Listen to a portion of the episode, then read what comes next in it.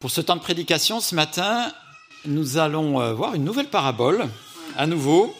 Et la parabole qu'on va voir ce matin, c'est celle du bon bâtard.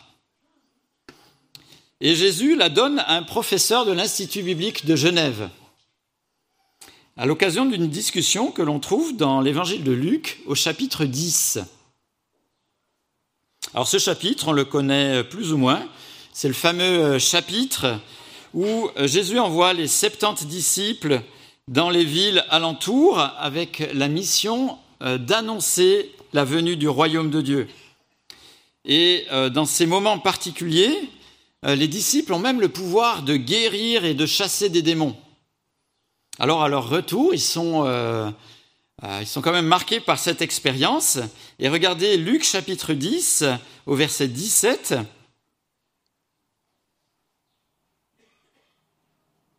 Luc 10, verset 17. Les septante revinrent tout joyeux et dirent Seigneur, même les démons nous sont soumis en ton nom.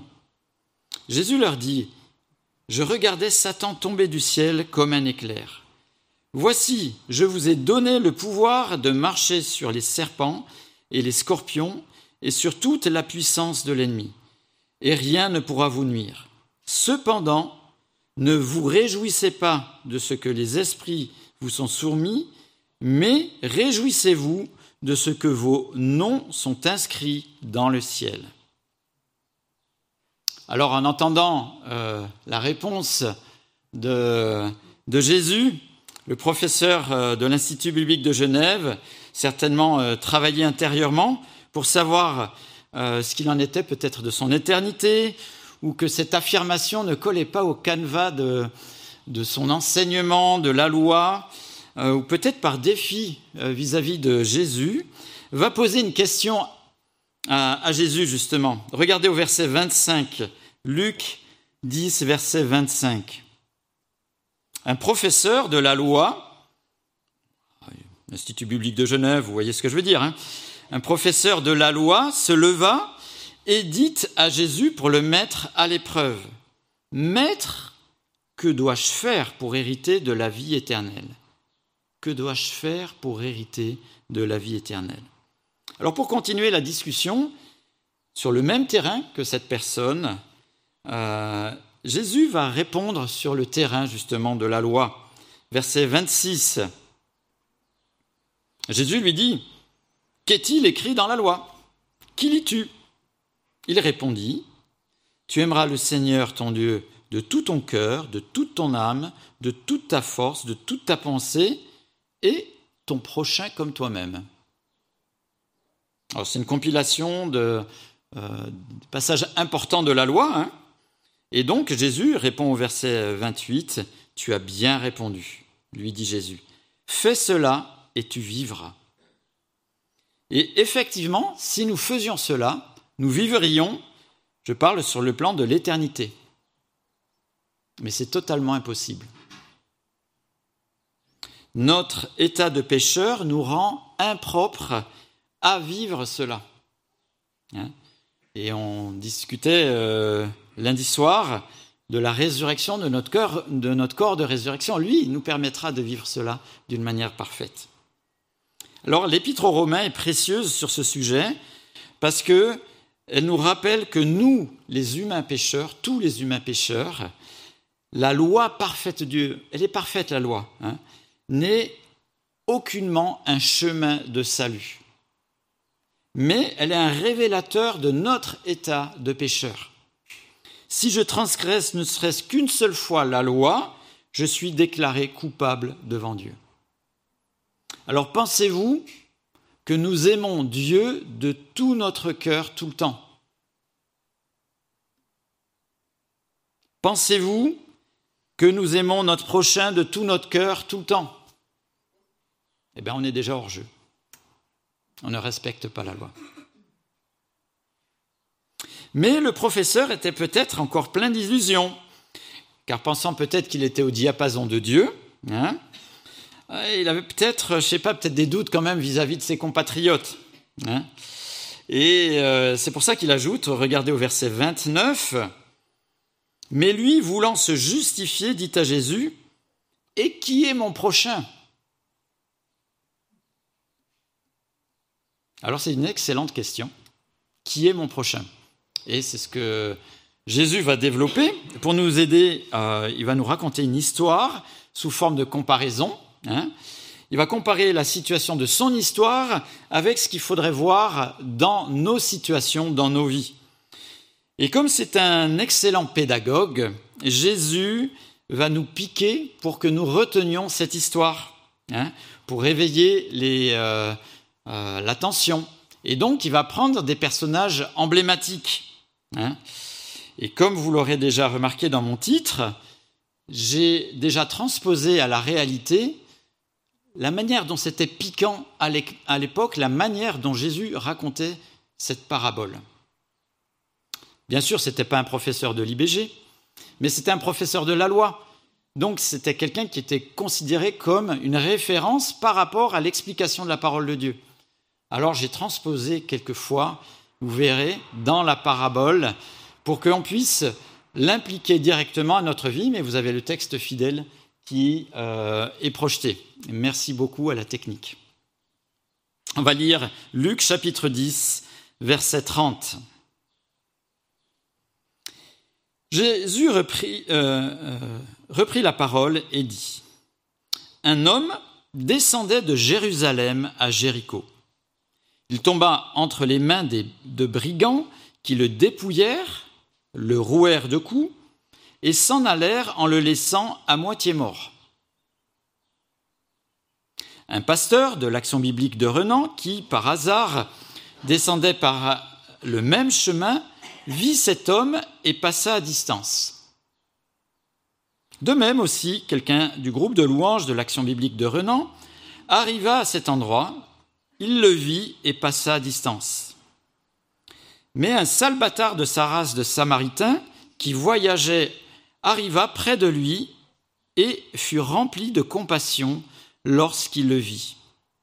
Il s'approcha et banda ses plaies, et en versant de l'huile et du vin. Puis il le mit dans sa propre voiture, le conduisit à la clinique la plus proche. Le lendemain, à son départ, il prit à sa charge les soins en chambre privée, et dit, Prends soin de lui, et ce que tu dépenseras en plus, je te le rendrai à mon retour. Lequel de ces trois te semble avoir été le prochain de celui qui est tombé au milieu des brigands? C'est celui qui a agi avec bonté envers lui, répondit le professeur de la loi. Jésus lui dit, Va agir de la même manière toi aussi. C'est l'inattendu qui agit bien. Peut-être que vous avez été choqué de ma manière de présenter le Samaritain, mais c'était rien comparativement à la manière dont ils étaient vus. D'ailleurs, si vous avez observé, le professeur de la loi ne dit même pas Samaritain, tellement il les exécrait.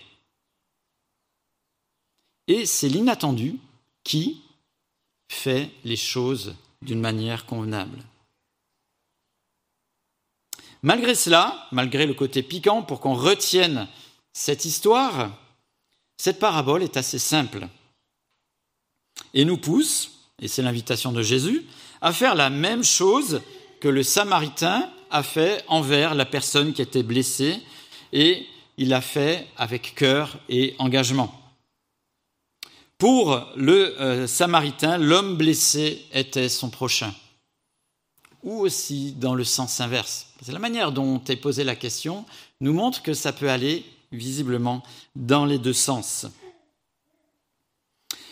À nous de faire la même chose si on est confronté à des situations de, euh, du même type sur la route de notre vie. On pourrait dire que la situation qu'a vécue le Samaritain est comparée à celle que nous pourrions rencontrer. Le prochain, c'est la personne dans le besoin dont le Samaritain s'est occupé. Le prochain, c'est la personne dans le besoin dont le Samaritain s'est occupé et comparé à la personne qui a besoin d'aide que nous, nous allons rencontrer que je vais rencontrer. En faisant plus court, on pourrait dire que notre prochain, c'est la personne que nous rencontrons qui a besoin d'aide. C'est la situation qui nous est proche. Prochain, proche. Situation qui est là devant nous. À nous d'y répondre avec cœur. Bon dimanche à chacun. Théoriquement, ça devrait suffire. C'était simple. Mais nous, on est souvent un petit peu compliqué, conceptuel, idéaliste, un peu fleur rose. C'est beau d'aimer le prochain. Aimons nos prochains. Peace. Aimons, agissons pour notre prochain, ce proche qui a un besoin criant, euh, qui a besoin, qui a besoin qu'on l'aide. Notre prochain, qui qu'il soit, quelle qu'elle soit Même si ça chamboule euh, ma petite vie Même si ce dernier n'est pas sympathique Se pourrait-il d'ailleurs que le prochain soit pécheur comme moi? Est-ce que répondre à ses besoins, c'est répondre à ce qu'il demande Est-ce que répondre à ses besoins, c'est répondre à ce qu'il demande? Mon prochain, c'est la situation de mon semblable qui m'est proche. C'est ce que Jésus veut démontrer ici. Qui est sur ma route, que je rencontre, qui arrive à moi. Hein. que faire avec tout ce que nous voyons aux infos et aux quatre coins du monde? Que faire de tout ce qui croule dans notre boîte aux lettres, surtout entre octobre et décembre?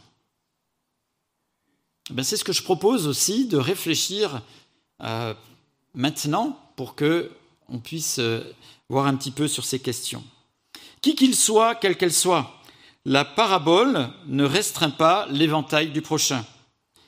Le prochain n'est pas uniquement quelqu'un de ma famille que j'aime. Alors c'est important euh, d'y prêter particulièrement attention. La parole de Dieu nous met euh, des versets par rapport à ça. J'ai retenu 1 Timothée 5, verset 8. Si quelqu'un ne prend pas soin des siens, et particulièrement des membres de sa, proche, de sa famille proche, il a renié la foi, il est pire qu'un incroyant. Donc mon prochain est quand même dans la famille. Il faut que j'ai une attention particulière vis à -vis de lui. Ce prochain n'est pas uniquement un croyant, bien que nous devrions avoir une euh, attitude renouvelée vis-à-vis d'eux. Ce n'est pas uniquement une personne que je connais. Visiblement, le Samaritain ne devait pas trop connaître cette personne. Ce n'est pas uniquement les personnes qui pensent comme moi. Il n'y aurait peut-être pas beaucoup de prochains ce n'est pas uniquement des personnes du canton ou, si on est progressiste, de la Confédération. Jésus montre ici que c'est une personne rejetée qui a considéré celui qui se considérait comme pur. Les Juifs de souche rejetaient les Samaritains, les considéraient vraiment comme des salbatares, parce que c'était des sans-mêlés. Et il les dédaignait. Et là, c'est lui qui a franchi la, barrière qui a entre euh, l'inimitié entre les deux et qui s'est approché de lui. Hein Finalement, notre prochain peut être n'importe qui sur la route de ma vie. Je me suis souvenu euh, d'un épisode. Euh, au début du mois, on fêtait le, Xème euh, anniversaire du débarquement euh, en Normandie. Et euh, il y a l'histoire de deux parachutistes de la 101e aéroportée qui sont tombés tant bien que mal et finalement ont fait un hôpital dans une église. Et ils ont sauvé 80 vies américaines, françaises et allemandes. Ils ont soigné sans distinction ceux qu'on leur amenait. Peut-être que tantôt les uns avaient le dessus, tantôt les autres avaient le deux. Et en fait, ils ont pris toutes les personnes, ils ont sauvé 80 vies. Ils n'ont pas fait juste les Américains parce qu'ils étaient euh, américain. Et dans cette parabole, le Samaritain, ici, euh, a franchi la barrière qui avait, l'inimitié qui avait entre eux et euh, les Juifs à l'époque. S'occuper de son prochain, c'est aussi quelque chose qui engage. Ce n'est pas juste quelque chose de conceptuel. Le Samaritain, il s'est sali les mains, il a changé son planning, son programme, il a changé la route de son voyage, la manière de faire son voyage. Euh, son intervention lui a coûté de l'argent et il a même assuré le SAV. Service après intervention, parce qu'il repassera au retour payer la note. S'occuper de son prochain, c'est quelque chose de concret, qui engage. Et le faire justement avec cœur. Et ce n'est pas de la sensiblerie, s'occuper de son prochain. C'est le faire d'une manière engagée. Un ami d'une église sœur, euh, pas loin d'ici, euh, a, dans ses voyages auprès des Ukrainiens, ramené euh, des Ukrainiens. Deux neuf places ont ramené des Ukrainiens qui étaient attendus dans des familles euh, pour être hébergés. Et euh, donc c'est ce qu'ils ont fait, ils ont réparti les familles qui attendaient ces personnes. Et au bout de quelques jours, euh, cet ami a eu un coup de téléphone. Ah, bonjour, on vous téléphone parce qu'il faudra les reprendre, parce que ça nous prend du temps. Et donc, ben oui, ça prend du temps, s'occuper de son prochain prend du temps, oui, effectivement. Donc ils ont dû trouver une autre solution, etc mais il pensait peut-être que faire du bien, c'était quelque chose qui n'avait aucun engagement, peut-être quelque chose qui ne coûtait pas, c'était quelque chose qui était juste euh, un concept. S'occuper de son prochain engage. Je ne sais pas d'ailleurs si ces personnes auraient apprécié qu'on leur fasse la même chose si ça avait été dans l'autre sens. Si eux aussi avaient été accueillis, puis finalement, oh ben non, c'est un petit peu embêtant quand même, vous pourrez repartir. Matthieu 7,12 dit tout ce que vous voudriez que les hommes fassent pour vous, vous aussi faites-le de même pour eux. S'occuper de son prochain n'est pas de la sensiblerie, hein, mais est quelque chose de déterminé. J'entendais sur la radio euh, un petit portrait de quelqu'un qui, euh, sur TikTok, se filme en train de faire euh, des actions où il donne des choses, des choses comme ça. Et euh, il a été interviewé et euh, il dit euh, oui, donner, c'est pas quelque chose que l'on fait parce qu'on aime, etc. C'est vraiment quelque chose d'engagé. C'est vraiment quelque chose parce qu'on est décidé à le faire. C'est pas de la sensiblerie. Et d'ailleurs, il racontait que ses parents, quand il était, il était petit, quand il donnait une somme d'argent, euh, à une occasion ou une autre, il dit Eh bien, tu as 50% pour toi et 50% tu le donneras à quelqu'un d'autre. Et ça a marqué sa vie, et c'est une personne qui euh, s'engage justement euh, dans le quotidien d'une manière discrète. Bon, maintenant c'est moins discret avec TikTok, surtout qu'il a des millions de vues. Hein. mais c'est un bel exemple qui montre que s'engager vers son prochain, c'est pas ouais, si je le sens, si finalement sa tête me revient, si euh, euh, on a le feeling, si j'ai les bonnes énergies avec lui ou de, ce type-là. C'est quelque chose d'engagé. Ce d'autant plus que mon prochain est pécheur comme toi et moi.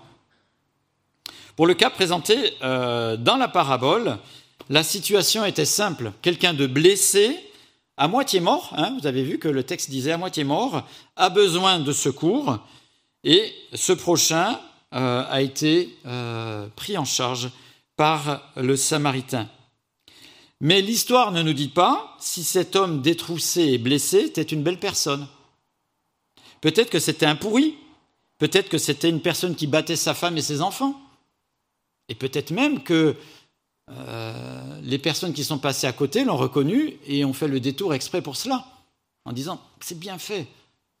On n'en sait rien. Là, je, je, pars euh, dans les hypothèses, mais toujours est-il que la parabole ne nous dit pas si c'était une belle personne. Mais peu importe, hein, il avait besoin d'aide et le Samaritain s'en est occupé. Je parlais des réfugiés ukrainiens. Tous les réfugiés ukrainiens ne sont pas des belles personnes. Je peux vous le dire pour les personnes qui s'en occupent. Mais ils ont besoin d'aide. Et quand nous accueillons des personnes dans nos maisons, parce qu'elles euh, recherchent un toit pour les études, pour démarrer dans la vie, euh, c'est peut-être pas toujours la fête euh, à la maison. Ça empiète peut-être sur le confort, sur des choses de ce type, des manières de faire différentes. Mais peu importe, ces, besoins, ces personnes ont besoin d'un toit. Ce que je veux lire par là, c'est que s'occuper de son prochain coûte forcément, pas uniquement financièrement, pas uniquement parce que ça bouscule euh, notre confort ou nos habitudes, mais parce qu'il est pécheur. Il est pécheur comme moi aussi, je suis pécheur. Peu importe si notre prochain a besoin d'aide, aidons-le. Hein. Et je crois que euh, aimer euh, son prochain pratiquement hein, coûte. Et d'ailleurs, si ça ne coûtait pas, ce serait de l'égoïsme. Si aider ne coûtait pas, ça serait de l'égoïsme. Christ n'a-t-il pas donné uniquement, euh, euh, Christ n'a-t-il pas donné sa vie uniquement pour des pourris, des pécheurs qui méritent le feu de l'enfer Mais il a donné sa vie. Et malheureusement, une majorité n'en tiennent pas du tout compte mais il l'a fait. Autre question, est-ce que répondre aux besoins que mon prochain exprime, c'est répondre de la meilleure manière? Est-ce que répondre aux besoins que mon prochain exprime, c'est répondre de la meilleure manière? Est-ce que donner de l'argent à quelqu'un qui nous en demande, par exemple dans la rue, c'est le meilleur pour lui?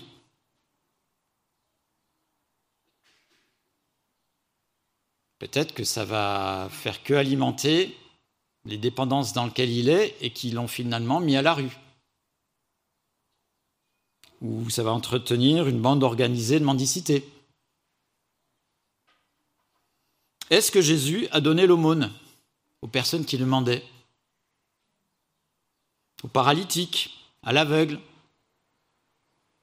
Il a souvent fait mieux. Il guérissait et ouvrait de nouvelles perspectives pour ces personnes. Mais nous ne sommes pas Jésus. Il n'y a pas de réponse toute faite à ces situations auxquelles on est confronté et qui nous arrivent dessus, donc proches. C'est nos prochains. Hein. que faut-il faire?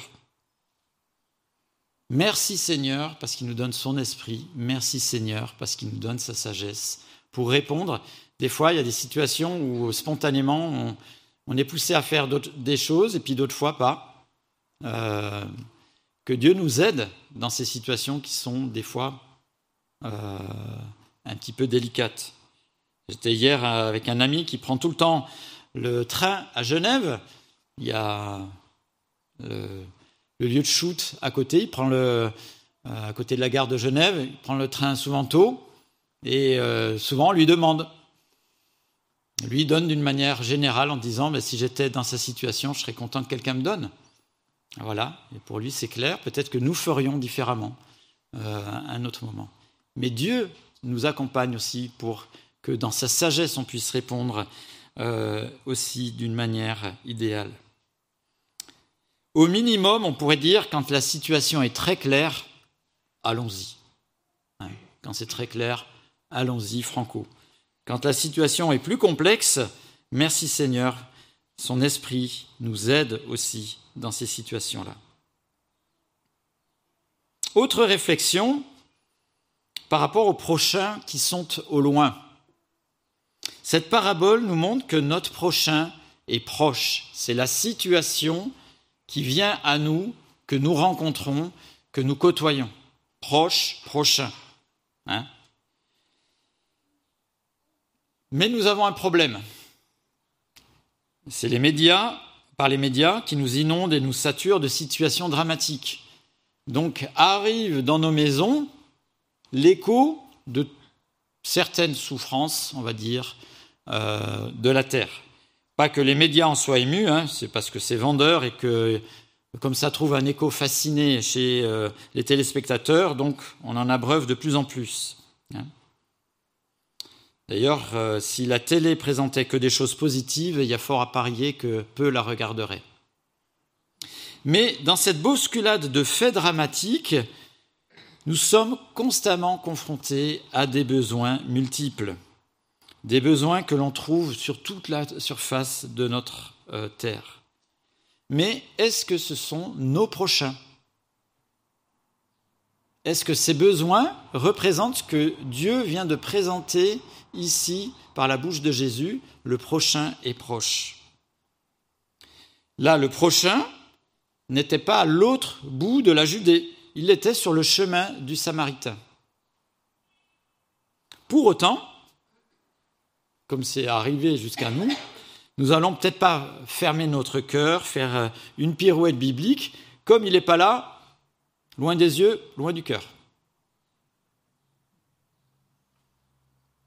Alors, que nous montre la parole de Dieu Dans les épîtres, dans le livre des actes, on voit que des églises euh, qui n'étaient pas juste à côté, ont subvenu aux besoins des chrétiens de Jérusalem parce qu'ils étaient dans le dénuement, dans la persécution.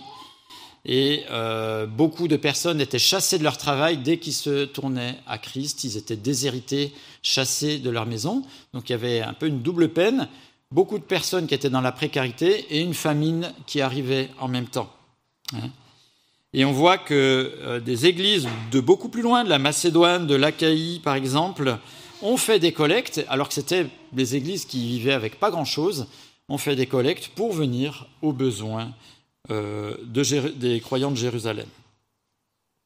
Alors on pourrait dire, oui, ok, c'était des croyants avec des croyants. Et d'ailleurs, Galates 6, verset 10 dit, Ainsi donc, pendant que nous en avons l'occasion, pratiquons le bien envers tous et surtout envers les frères en la foi.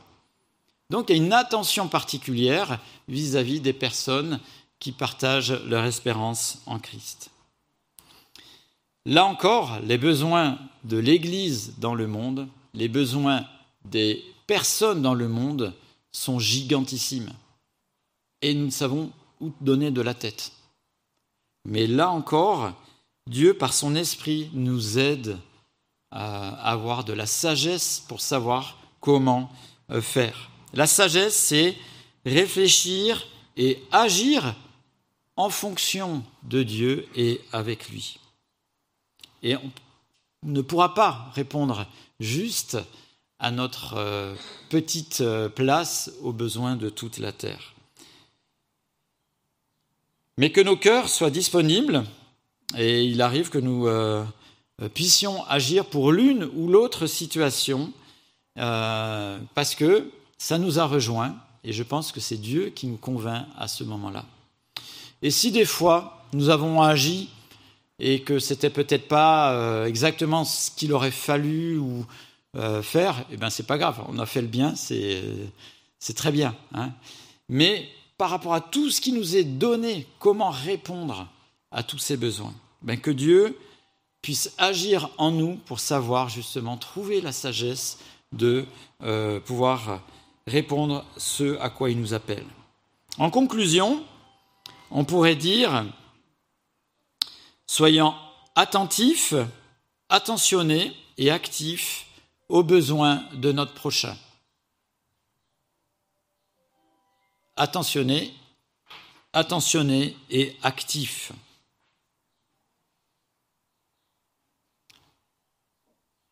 Donc ça demande un peu d'être euh, euh, pas fermé de cœur, pas uniquement euh, euh, centré sur soi, mais d'être juste les yeux ouverts autour de nous. Attentionné, attentif, actif aux besoins de notre prochain, celui que nous allons rencontrer, la situation auquel nous allons être confrontés, qui va être proche de nous. Et d'ailleurs, si tout le monde faisait cela, les situations proches, il n'y aurait pas besoin de s'occuper des situations qui sont au loin. Commençons déjà à être particulièrement attentifs autour de nous, hein, et peut-être que ça fera tache d'huile. Soyons-le d'une manière renouvelée s'il s'agit de quelqu'un de notre famille. C'est ce qui est euh, ce qu'on a lu dans la parole de Dieu. Et s'il s'agit d'un frère ou d'une sœur dans la foi. Ça ne veut pas dire qu'on va faire que notre famille ou que ceux qui sont nos frères et sœurs dans la foi, mais il y a un regard d'une attention plus soutenue qui nous est relevé ici euh, dans la parole de Dieu. Quelque part, les personnes de notre famille, nous en sommes responsables et c'est à nous d'avoir cette attention renouvelée euh, vis-à-vis de famille euh, de sang, famille spirituelle. Voilà pour ce texte que ça nous donne, continue de nous faire réfléchir à cette situation du prochain. Mon prochain est proche. Mon prochain est proche. Je vais prier. Merci Seigneur encore pour ta pédagogie, la manière dont, avec quelques mots, tu sais nous montrer les choses essentielles. Seigneur, euh, aide-nous à pouvoir te louer, t'adorer, aide-nous à orienter nos vies en fonction de toi, mais aide-nous aussi à avoir ce cœur, cette attention, cette action pour ceux qui ont, sont dans le besoin et qui nous entourent. Merci de nous aider, Seigneur, quand euh, on est peut-être écrasé, dépassé par le nombre de situations. Merci, Seigneur, parce qu'on sait que ton regard à toi est attentif sur toute situation ici-bas. Et Seigneur, que tu nous donnes euh, ce, oui, ce cœur, cette démonstration que tu nous habites, Seigneur, euh, d'être agissant d'être prévenant autour de nous, autour de ceux qui euh, sont dans la difficulté. Amen.